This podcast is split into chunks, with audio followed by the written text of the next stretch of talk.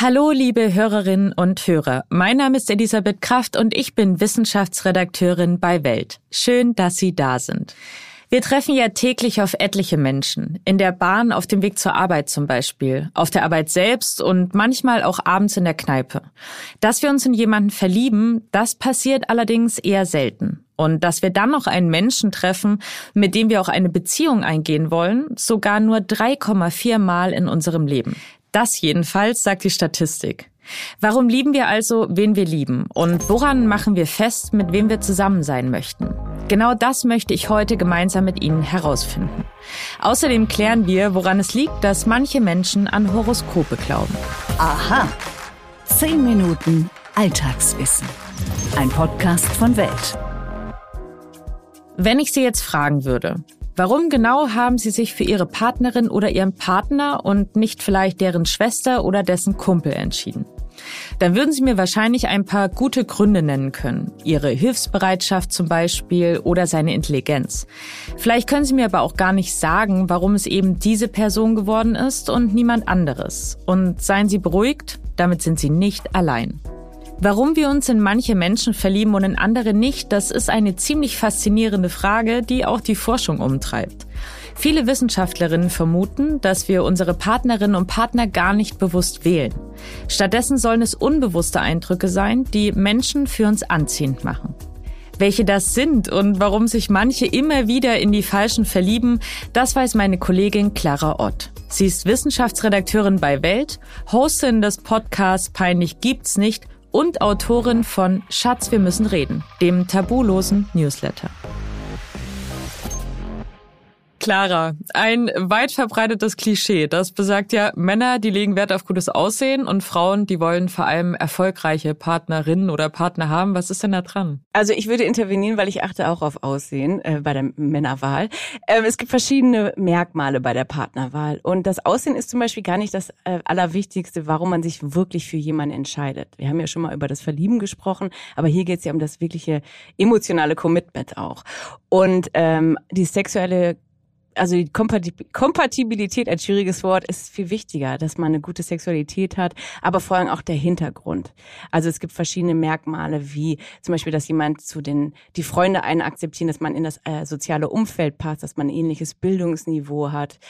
Und noch andere Faktoren, wie zum Beispiel, ob man sich gut unterhalten kann und Spaß hat. Also es klingt so ein bisschen simpel, gut unterhalten können und Spaß haben, aber wenn man mal drüber nachdenkt, äh, ist es halt sehr, sehr wichtig ne, im Beziehungsalltag, dass man wirklich über alles reden kann und dass man auch irgendwie da so geistig auf einer Wellenlänge ist. Deswegen, wenn jemand super hot ist, ob Mann oder Frau, oder voll viel Geld verdient, äh, sorry, aber wenn du dann nebeneinander sitzt auf dem Sofa und kannst dich halt nicht unterhalten, ist vollkommen egal, ob jemand einen Tesla hat oder ein Sixpack. Das heißt, das hast du ja jetzt auch schon angesprochen, abgesehen vom Aussehen sind ganz viele andere Faktoren entscheidend dafür, wie attraktiv wir einen Menschen finden. Ähm, gehört dazu zum Beispiel auch sowas wie Geruch oder andere, ähm, sag ich mal, Attribute, die uns vielleicht nicht direkt in den Kopf kommen? Ja, also es kommt ja in den Kopf quasi durch die Nase schon der Geruch und es gibt diverse ähm, Versuche, oder Versuche klingt so schlimm, Studien mit äh, T-Shirts, wo Frauen und Männer an T-Shirts gerochen haben. Und äh, diese Pheromone oder Sexuallockstoffe sind schon auch wichtig, aber man sieht ja erstmal jemanden und man achtet auf äh, Gesichtszüge. Also dass zum Beispiel ein Mann männlich wirkt durch Testosteron, also männliche Geschlechtshormone, ne, äh, kantiges Gesicht, äh, Augenbrauen, Bart, Brusthaare vielleicht, wenn man es mag. Bei Frauen eher weibliche Rundung, volle Lippen, Po, Brüste. Das steht halt für Weiblichkeit durch Östrogen. Und äh, der Geruch ist natürlich auch wichtig, ob man sich riechen kann. Also da spielt natürlich auch Schweiß eine Rolle und man rückt automatisch von Menschen weg, die Mundgeruch haben, die man nicht riechen kann.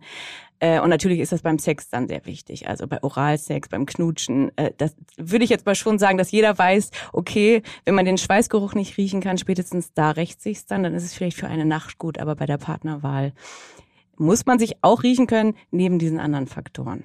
Du hast ja auch schon angesprochen, ähm, wir achten offensichtlich schon so ein bisschen drauf, dass wir einen, ähnlichen Background haben. Mhm.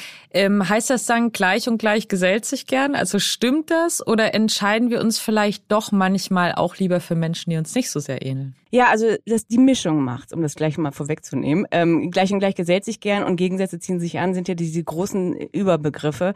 Und ich würde sagen, dass ein ähnlicher Bildungshintergrund, ähnliches, ähnlicher Lebensstandard Lebensstandard oder Vorstellung vom ähnlichen Lebensstandard und ähm, dann eben auch Humor und ähm, auch eine ähnliche Vorstellung vom Leben, was Familienplanung betrifft, sind schon wichtig, weil wenn das nicht, wenn man nicht in dieselbe Richtung guckt oder wenn man die Freunde nicht mag oder wenn man jetzt nicht auf Downdating steht, also der Akademiker mit dem Handwerker, um es ganz klischeehaft mal zu sagen, dann ist es ein Dauerkonflikt, Dauerpotenzial, Streitthema in der Beziehung, was auch mit Minderwertigkeitskomplexen zu tun hat. Männer, die eine super erfolgreiche Frau haben, das kränkt dann dauernd ihr Ego. Das ist halt sehr schwierig. Äh, da sollte es schon eine gewisse Anpassung und Parallelitäten geben, weil das für Stabilität dann steht. Also wie eine glückliche Beziehung funktioniert, machen wir dann in einer anderen Folge mal. Aber es geht ja erstmal um den Moment des Entscheidens. Und ähm, wenn man sich aber ergänzt auf eine coole Art und Weise, wenn jemand super outgoing, super selbstbewusst und laut und dominant ist und die andere Person ist zurückhaltend, verständnisvoll, eher so ein bisschen, naja, ist mir nicht so wichtig, soll sie mal machen, dann ist es natürlich sehr gut. Aber es kommt halt wirklich auf die Mischung an, weil sonst hat man wirklich weniger Stabilität und ja, es ist dann halt immer viel Potenzial für Streit. Trotz allem gibt es ja Menschen, die von sich selbst behaupten, dass sie sich immer wieder in die Falschen verlieben. Mhm. Wie, also erstmal, wie passiert das und wie durchbrecht man solche Muster? Also ich glaube, es ist mega wichtig, ähm, dass man natürlich auch erstmal weiß, was man attraktiv findet. Man ist ja auch abgelenkt durch Stars und Hollywood-Filme und denkt, ah, das Traumfrau, Traummann, dieses Mr. Right ist ja eigentlich alles furchtbar, ne? Genauso wie Mr. Wrong oder wie auch immer. Äh, das klassische Beuteschema, was man so hat, ist irgendwie ganz cool bei, wenn man jetzt bei Affären, One-Night-Stands in der reinen, nicht langfristigen Planung, sondern einfach so im Austoben betrifft. Dann ist es schon cool, mega hotte Frau mal aufzureißen. Wenn man sich mit der nicht unterhalten will, ist dieses Beuteschema, was eigentlich dann, was man als Mr. Wrong in der Beziehung sehen würde, vollkommen in Ordnung. Aber dieses Beuteschema, was man so im Kopf hat, ist meistens eben nicht das, was den langfristigen Partner ausmacht. Also wenn man jetzt mal überlegt, wie man kennt, wer so glücklich ist, wo man denkt, eigentlich ist das ein Mann, für den sich jetzt meine Freundin entschieden hat, eigentlich passt er gar nicht in dieses Bild von Männern, mit denen sie immer was jahrelang hatte. Was auch in Ordnung ist, weil man muss genau wie Bindungsstile ähm, das auch mal ausprobieren und lernen und sich weiterentwickeln.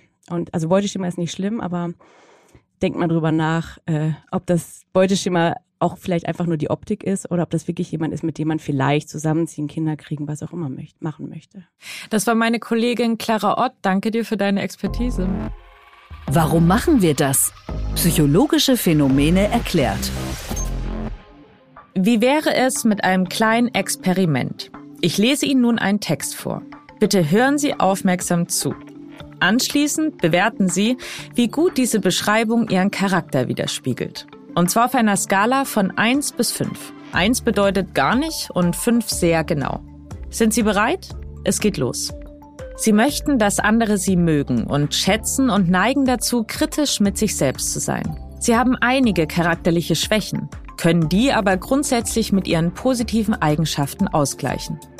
In Ihnen schlummert viel Potenzial, das Sie allerdings ungenutzt verstreichen lassen. Nach außen hin sind Sie diszipliniert und selbstbeherrscht, neigen aber dazu, sich innerlich ängstlich und unsicher zu fühlen. Sie zweifeln öfter daran, ob ihr Handeln und ihre Entscheidungen richtig sind. Sie mögen Abwechslung und Veränderungen und sind unzufrieden, wenn sie von Verboten eingeengt werden. Sie sind stolz auf ihr unabhängiges Denken und nehmen die Aussagen anderer Menschen nicht unkritisch hin. Außerdem finden sie es unklug, sich anderen zu bereitwillig zu öffnen.